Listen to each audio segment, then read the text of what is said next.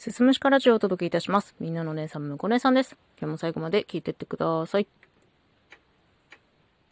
比較的若い年齢で独立して居酒屋をやっているとですね、お客様に年齢を聞かれることが本当に多い。うん。今現在の年齢何歳から始めたのか、すごく聞かれます。ましてや、えー私の夫っていうのはね、ちょっと若く見られるんですよね。そんな夫と私は同い年なんですよ。まあ、厳密に言うと、夫の方が半年早く生まれているんですね。4月生まれ。で、私10月生まれなんで半年違うんですよ。で、お客様に年齢を聞かれた時に、店主も私も同い年で33なんですっていう答え方を、まあ、しているんですけれども、うーん、これはね、が、えー今度34になる、4月で34になりますと。4月で34になった段階で、それ以降は私がまだ33のままでいても、店主も私も同い年で34なんですっていう答え方をするんで、なんだかこう、半年損というか、半年早く年を取らされた気分になっているんですよね。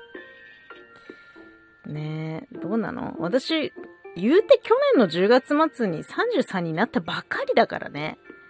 うん、でも、年を聞かれたら、夫の年齢に合わせて答えるから、夫の誕生日は半ば、私が年を重ねる日とも言えなくもないみたいなね。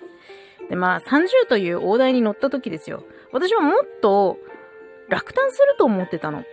でも、意外とすんなり、あ、30歳っていう、みそじっていうものを受け入れて、まあ、最近まで来ていたんですけど、もうね、今、強烈に、年を取ることが嫌になってます。33にして。もうどれだけ若くいようと思っても、数字的には30半ばに差し掛かってるのは事実だし、10代、20代の人と比べると、見た目ってやっぱ全然違うんですよ。今になって急にそれが受け入れられないんだよね。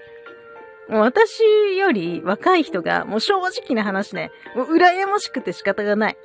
20代、10代、もう羨ましい、本当に。もう時間ってさ、一方向にしか進まないし、生きてる間って絶対に増え続ける数字はもう年齢ですよ。減らないんだもん、これ。おかしくない？もうとにかく辛いよ。もう耐え難い。非常に。で、まあ、私、ずっと不調だっていうことを言い続けていたんですけど、もうその理由の一つでもあるよね。もう年を取ることに絶望していること。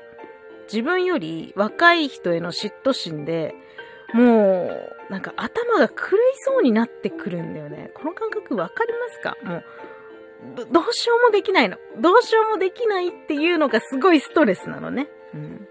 私はひどく絶望していますよ。もうこんなこと考えてね、話してもね、どうにもならないのはほんと十分わかってるの。ただもうこうやってさ、収録でまでもさ、もう嫌だよ、年取りたくないよ、若い人羨ましいよ、ブーブーって言ってないと、もうほんとどうにかなってしまいそうな感じがしてるんですよね。もうなぜこうなってしまったかちょっと自分なりに考えてみたんですけど、やっぱね、私自身が若者文化ばかりに触れているからではないかなって思ってますね。うん。まあ少し前の収録で、15歳若かったらが口癖になってるっていう話をしてるんですけど、まさにその思考で頭が埋め尽くされているんだと思います。はい。まあ、いろんなもん見てますからね。TikTok とかね、YouTube とかね。なんかいろんなもん見てるから。SNS とか見たりしてるから。そういうのみんな若い人のばっか見てるから。なんかだってさ、年相応の人のさ、情報を得ようと思ったらさ、みんななんか子供の話とかになってくじゃん。うち子供いないからさ、そこにちょっと共感持てないんで、どうしてもね、なんか若い人の方に行っちゃうんだよね。それが良くないなと思ってます。ねえ、もうどこかでちゃんと今の自分自身と、あと、まあ、年齢とね、向き合う必要があるし、どこかでね、折り合いつけなきゃいけないなというふうには思っているんですけど、うーん、まあ、この収録においては、ちょっと今現在の気持ちとして、えー非常に若い人が羨ましい。ああ、羨ましい、羨ましいってなってますっていうことを残しておこうと思います。最後まで聞いていただいてありがとうございます。また次回もよろしくお願いします。